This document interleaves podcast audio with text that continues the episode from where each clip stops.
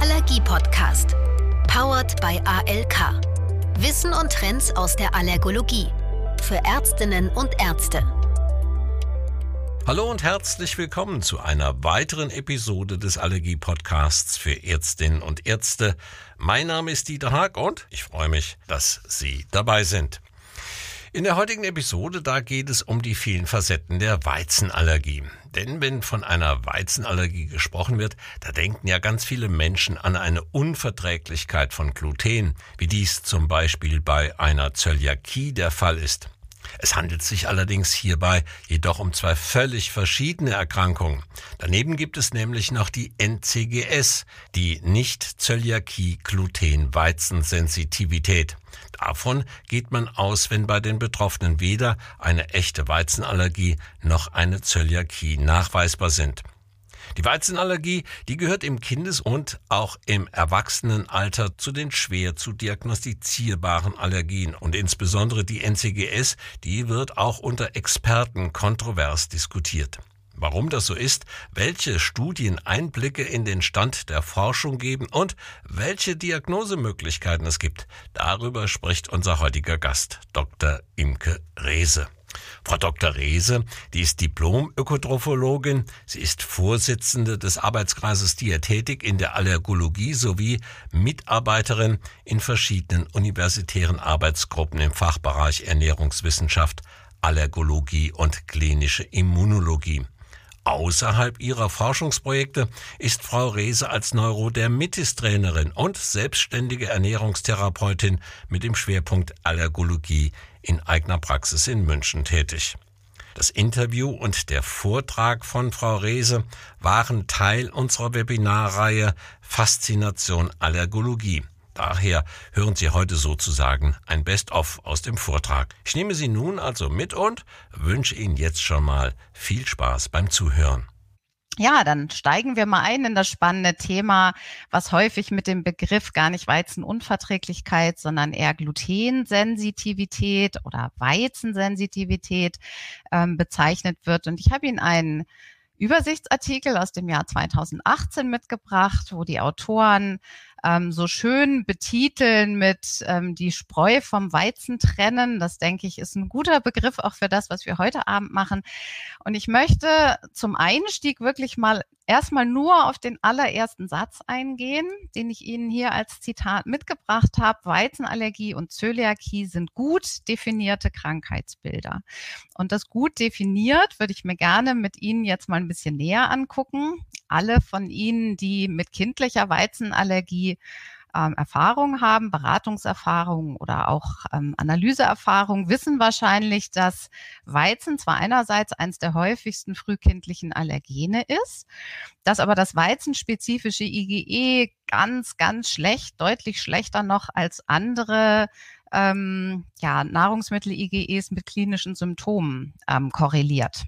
Und so sehen wir tatsächlich, dass auch 63 Prozent der weizentoleranten Kinder auch 86 der Weizenallergischen, aber eben 63 Prozent der weizentoleranten Kinder haben erhöhte IgE-Werte für Weizen. Das bringt uns natürlich anamnestisch in die Bedrulle, dass wir mit einem positiven Sensibilisierungstest letztlich natürlich immer die Anamnese dazu in Verbindung bringen müssen. Aber gerade Weizen, wenn es so schlecht in den Medien dargestellt wird wie heute, sehen wir natürlich relativ häufig die Gefahr, dass weizentolerante Kinder aufgrund von Sensibilisierung äh, Weizen meiden, obwohl sie es essen könnten.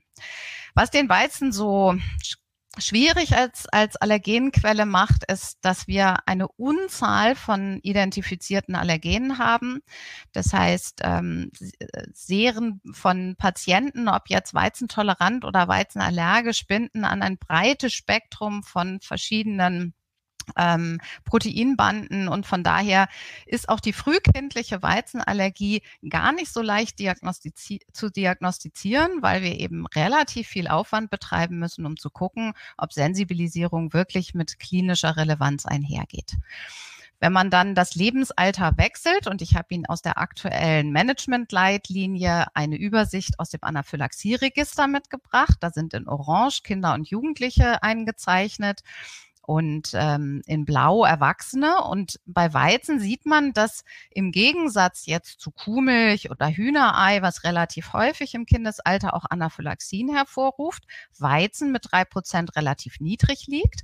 Aber erstaunlicherweise und ganz im Gegensatz zu anderen Nahrungsmittelallergenen ist die Erwachsenenweizenallergie relativ häufig mit Anaphylaxie assoziiert. Und was sich hinter diesen Anaphylaxien verbirgt, ist die weizenabhängige, anstrengungsinduzierte Anaphylaxis, wie sie 2004 noch genannt wurde. Das ist, glaube ich, mit eins der ersten Paper, die herausgefunden haben, dass bei Weizenallergien im Erwachsenenalter was anders ist als bei Kindern. Also dass Weizenallergiker durchaus Weizenbrötchen essend in die Praxis kommen können und trotzdem schwere anaphylaktische Reaktionen beschreiben. Und dieses Krankheitsbild ist uns inzwischen gut bekannt. Wir wissen auch, dass sehr viel mehr äh, im Erwachsenenalter Kofaktoren bei sehr viel mehr Allergien eine Rolle spielen. Wenn wir uns der Zöliakie widmen, und ich habe ihn hier aus der aktuellen Zöliakie-Leitlinie, die auch dieses Jahr rausgekommen ist, ähm, mal das Statement des ersten Kapitels mitgebracht. Äh, die Zöliakie kann sich mit mannigfaltigen gastrointestinalen, aber auch extraintestinalen klinischen Symptomen und Zeichen in jedem Lebensalter manifestieren oder auch ganz symptomlos bleiben. Es gibt kein klinisches Bild, das per se eine Zöliakie ausschließt.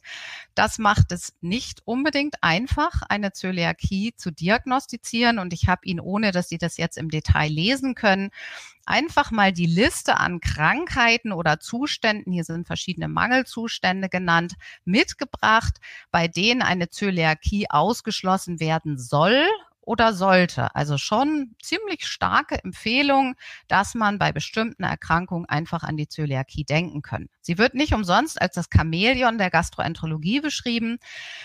Und ähm, schwierig zu diagnostizieren ist sie eigentlich nicht, weil wir gute Antikörper inzwischen haben, die mit einer hohen Spezifität wirklich ähm, und auch Sensitivität die Zöliakie ähm, identifizieren können. Ähm, es wird immer noch mal durch eine Biopsie äh, mit Ausnahme im frühen Kindesalter, wenn die Werte sehr, sehr hoch sind, ähm, geprüft. Und zwar sollen da aus äh, sechs Biopsien aus verschiedenen Abschnitten des Duodenums genommen werden. Das große Problem, was wir haben, ist, dass die Voraussetzung für einen guten Antikörpertest und eine erfolgreiche ähm, Histologie einer, ähm, nach der Biopsie ist tatsächlich, dass die Patienten ausreichend Gluten essen. Und das ist heute ähm, gar nicht mehr unbedingt gewährleistet, weil es eben viele Kostformen gibt, die entweder viele glutenfreie Produkte meiden, weil zum Beispiel weizenarm oder getreidearm gegessen wird oder es wird Paleo gegessen.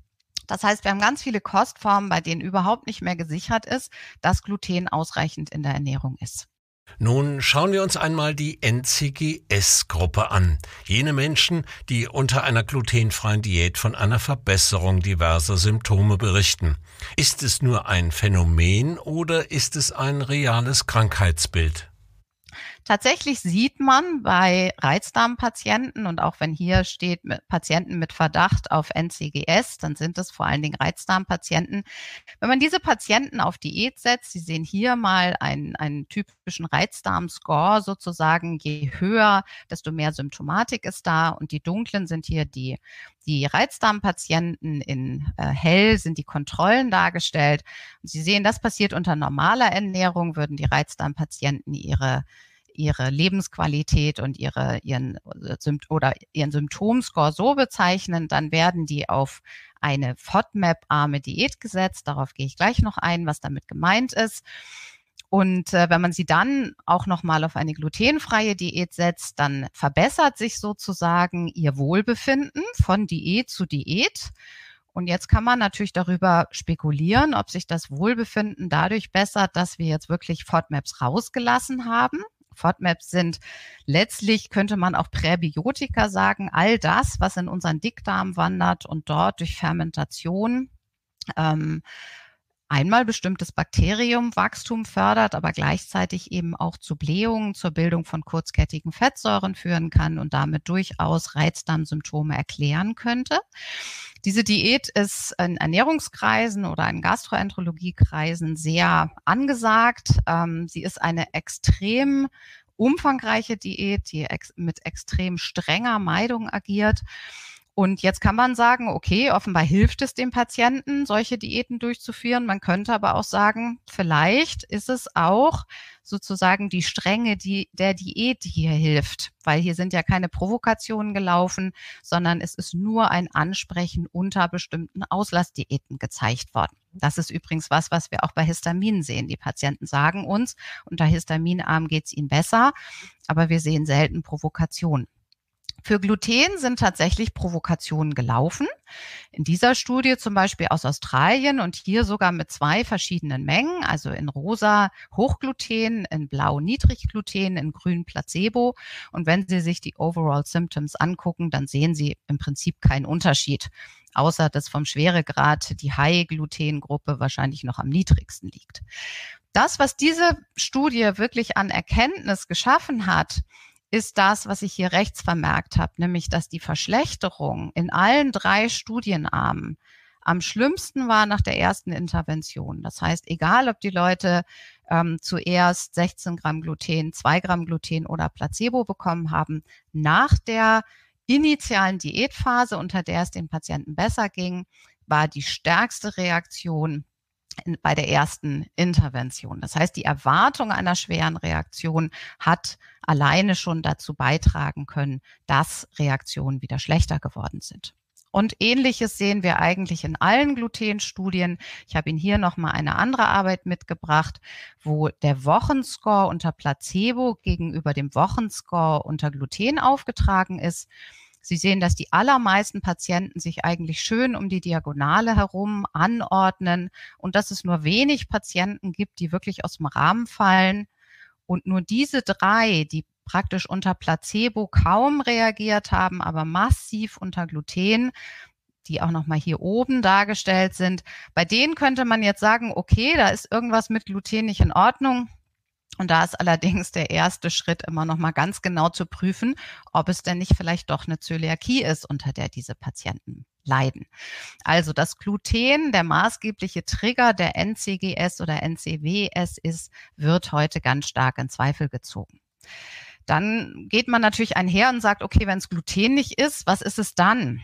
Und äh, diese Studie, die vor drei Jahren rausgekommen ist, hat sozusagen betitelt, es sind, ist es Fruktan im Weizen und nicht das Gluten. Was haben die gemacht? Die haben eben auch eine entsprechende Basisdiät gemacht. Dann haben sie eine Provokation mit Gluten gemacht. Sie haben eine Provokation mit Fruktanen gemacht und mit Placebo. All das war in einem äh, gluten- und FODMAP-freien Müsli-Riegel eingearbeitet. Das heißt, entweder gab es den Müsli-Riegel pur oder 5,7 Gramm Gluten oder 2,1 Gramm Phos, also Fructooligosaccharide, sprich Fructan. Und wenn man den Titel liest, dann steht da ja eher Fructan, eher als Gluten induziert Symptome. Wenn man sich diese Provokationen anguckt, muss man eigentlich eher sagen, es ist überhaupt nicht klar, was hier Symptome induziert, weil wenn wir auch unter Placebo massive Symptome sehen, dann ist überhaupt nicht klar, ob diese Symptome durch Erwartungshaltung, genauso wie beim Placebo kommen, oder tatsächlich durch die äh, verabreichten Substanzen, die zusätzlich im Müsliriegel drin waren. Wenn Sie mal gucken, ist der Unterschied zwischen Gluten und Fructan gerade mal signifikant, der Unterschied zwischen Fructan und Placebo oder auch Gluten und Placebo überhaupt nicht signifikant. Das heißt, wir haben das offenbar mit einer Gruppe von Patienten zu tun, die extrem schwierig zu beurteilen sind, weil es eben häufig zu Nocebo-Reaktionen kommt. Nun, wie kann man denn die Studienlage zusammenfassend einschätzen und welche Optionen oder Empfehlungen für die Diagnose gibt es? Hören Sie dazu Imke Rehse. Aus meiner Sicht muss man sagen, die Literatur spricht bisher nicht dafür, dass irgendeine dieser Theorien wirklich erklären kann, warum so viele Leute sagen, dass es ihnen unter Weizenfrei besser geht.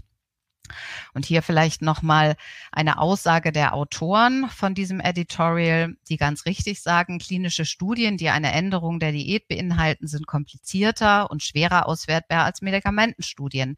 Denn Nahrungsmittel sind komplex und jede vorgeschriebene Änderung der Ernährung führt unvermeidbar zu einer sekundären Veränderung der Ernährung.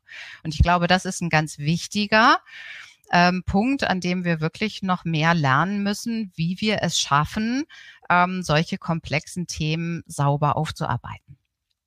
Wir haben, und damit komme ich langsam zum Ende, 2018 von der Arbeitsgruppe Nahrungsmittelallergie der DGAKI ein Positionspapier zu diesem Themengebiet. Allerdings haben wir uns damals auf Gluten beschränkt herausgegeben. Und im Rahmen dieses Positionspapiers haben wir mal versucht, sozusagen keinen Algorithmus zu finden, aber grafisch darzustellen, an was man denn alles denken sollte. Und ähm, ein ganz wichtiger Punkt ist sicherlich, dass die Differentialdiagnostik oder überhaupt die Betreuung der Patienten idealerweise interdisziplinär läuft, dass wirklich äh, Gastroenterologe, Allergologe, Ernährungsfachkraft alle zusammen in einem Boot sitzen und über eine gute Anamnese und eine sinnvolle Auswertung von Ernährungsprotokollen erstmal versuchen herauszukriegen, ist es, was, um was es hier geht, eigentlich wirklich eine NCGS oder erklärt sich das alles mit Malassimilation, also Fructose, Laktose, Sorbit? Erklärt sich das, was da ist, mit Motilitätsstörung? Ist überhaupt eine Zöliakie ausgeschlossen? Weizenallergie ist in, für die meisten Symptomatiken nicht so wahrscheinlich, aber vielleicht nicht IgE vermittelt. Ist überhaupt geguckt worden, ob es nicht auch chronisch entzündlich sein könnte? Es ist ein Reizdarmsyndrom, wo wir gar keinen spezifischen Trigger finden. Und ganz wichtig finde ich eigentlich den letzten Punkt, dass wir auch Ernährungsfehlverhalten als eine Möglichkeit tatsächlich aufgeführt haben. Denn es ist ja gar nicht so selten, dass vor lauter Einschränkungen eigentlich die Verdauungsvoraussetzungen so negativ beeinflusst werden, dass wir auch gar nicht davon ausgehen können, dass das alles relativ symptomfrei abgeht. Das Wichtigste, und das sagen wir auch in unserem Positionspapier, ist tatsächlich, dass ein definitiver Ausschluss der Zöliakie stattfindet. Und das ist auch das, worauf die Leitlinie, die ja jetzt drei Jahre später ähm, publiziert wurde, fokussiert. Das Allerwichtigste ist erstmal der Ausschluss einer Zöliakie. Dann kann man versuchen, über Ernährungs- und Symptomtagebuch zu erkennen, ob es reproduzierbare Zusammenhänge gibt.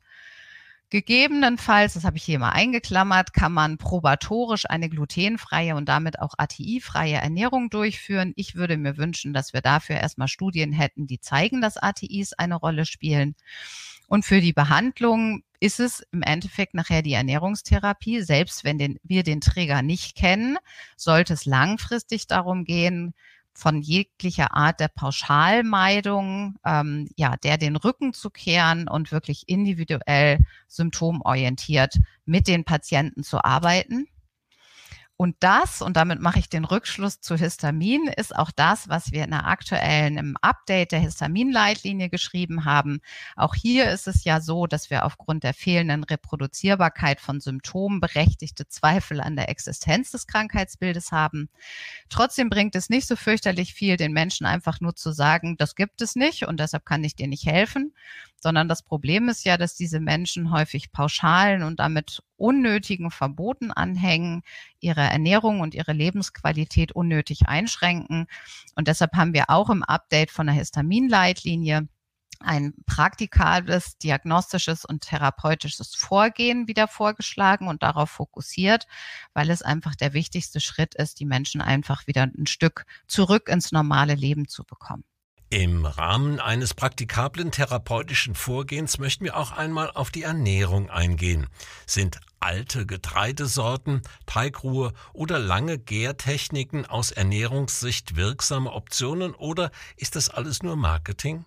Naja, das spannendste Thema aus der Ernährungssicht, was jetzt endlich aufploppt, ist das Thema Ultra-Processed Foods, also hochverarbeitete Nahrungsmittel im Gegensatz zu frisch zubereiteten, wenig verarbeiteten Nahrungsmitteln. Und ich würde einfach mal vermuten, dass wenn wir uns dem Thema mehr widmen, dass wir auf mal ganz viel verstehen. Nur ist das sowohl in der Ernährungswissenschaft als auch in vielen ärztlichen Disziplinen über Jahre überhaupt nicht beachtet worden. Man ist davon ausgegangen, dass Nahrungsmittelinhaltsstoffe immer die gleichen sind. Und das ist so einfach nicht. Das heißt, ein Brot, was eine Gehzeit von zwei Tagen hat, eine Teigführungszeit, ist was völlig anderes, wenn es auf den Verdauungstrakt stößt, als ein Brot, was mit Backhilfsmitteln oder Brötchen, die dann für ein paar Cent verkauft werden und natürlich vom Zeitaufwand überhaupt nicht eine Teigführung von drei Tagen äh, möglich machen. Ja, und wir tun immer so, als ob das alles die gleichen Nahrungsmittel sind. Ich bin mir aber sicher, dass das nicht so ist.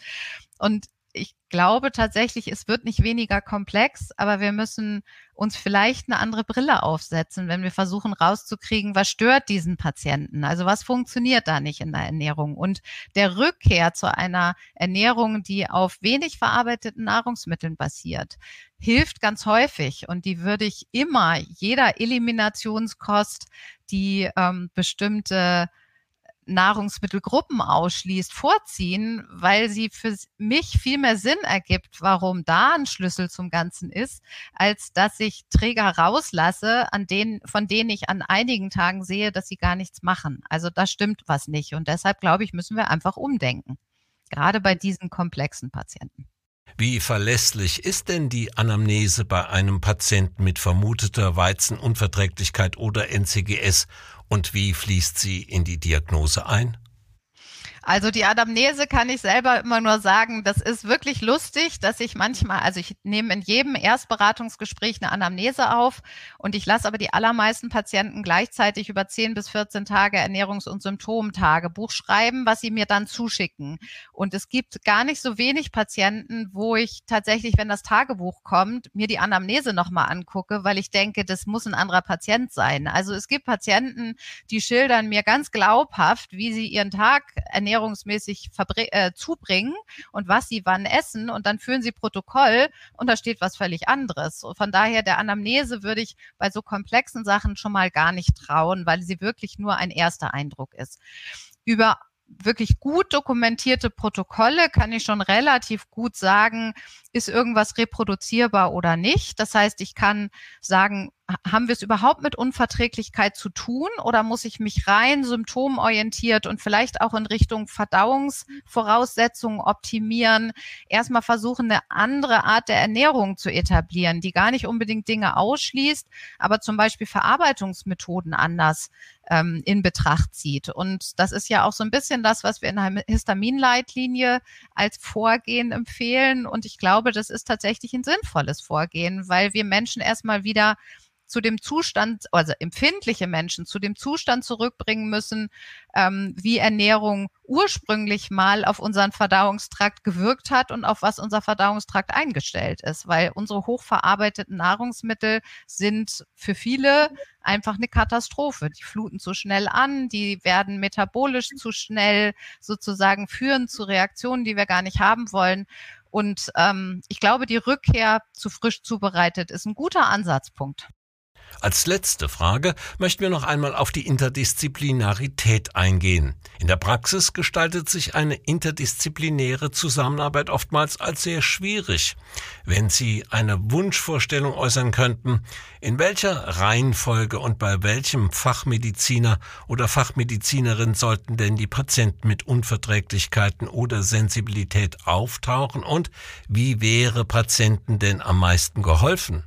Also wenn wir gerade diese Weizensensitivitätsleute nehmen, ähnlich vielleicht wie auch Leute, die wegen Histaminintoleranz sich sehr eingeschränkt bereits ernähren, da glaube ich tatsächlich, dass es häufig leichter ist. Die würden erstmal zur Ernährungstherapie gehen und dann gezielt weitergeschickt werden, was noch abgeklärt werden soll. Weil das Problem so ist häufig, die machen ein Dr. Hopping auch durch sämtliche Disziplinen, kommen mit einem Aktenordner voll mit Befunden und im Endeffekt kann man da einmal durchblättern und es hat sich noch nie jemand die Ernährung angeguckt und es, es hat auch noch nie jemand geguckt, ob das, was der Patient isst, denn nicht per se erstmal dazu geeignet ist, mehr Symptomatik auszulösen. Und also bei, ich würde das tatsächlich abhängig davon machen, welche Verdachtsdiagnose da ist. Aber je komplexer das Bild ist und je eher ich nicht glaube, dass ich eine IgE vermittelte Nahrungsmittelallergie finde, desto eher würde ich die Patienten eher zu der Schnittstelle, nämlich den Ernährungstherapeuten, die sozusagen in alle Disziplinen ähm, ihre Fühler reinstecken und meistens ja auch vor Ort dann Therapeuten kennen, an die sie gut weitervermitteln können, ähm, erstmal dahin schicken. Das war sie, unsere heutige Episode des Allergie-Podcasts für Ärztinnen und Ärzte, in der wir uns mit den vielfältigen Facetten der Weizenallergie beschäftigt haben. Wenn Sie alle Beteiligten und auch das Webinar nicht nur hören, sondern auch sehen möchten, dann schauen Sie ganz einfach auf die Website der Webinarreihe www.faszination-allergologie.de. Dort finden Sie das gesamte Webinar als On-Demand-Video. Weitere Informationen finden Sie wie gewohnt auch in unseren Shownotes. Ihnen, liebe Zuhörerinnen und Zuhörer, danke fürs Dabeisein und Ihr Interesse. Ich freue mich, wenn Sie auch das nächste Mal wieder beim Allergie-Podcast dabei sind. Bis bald, Ihr Dieter Haag. Der Allergie-Podcast. Powered by ALK. Wissen und Trends aus der Allergologie. Für Ärztinnen und Ärzte.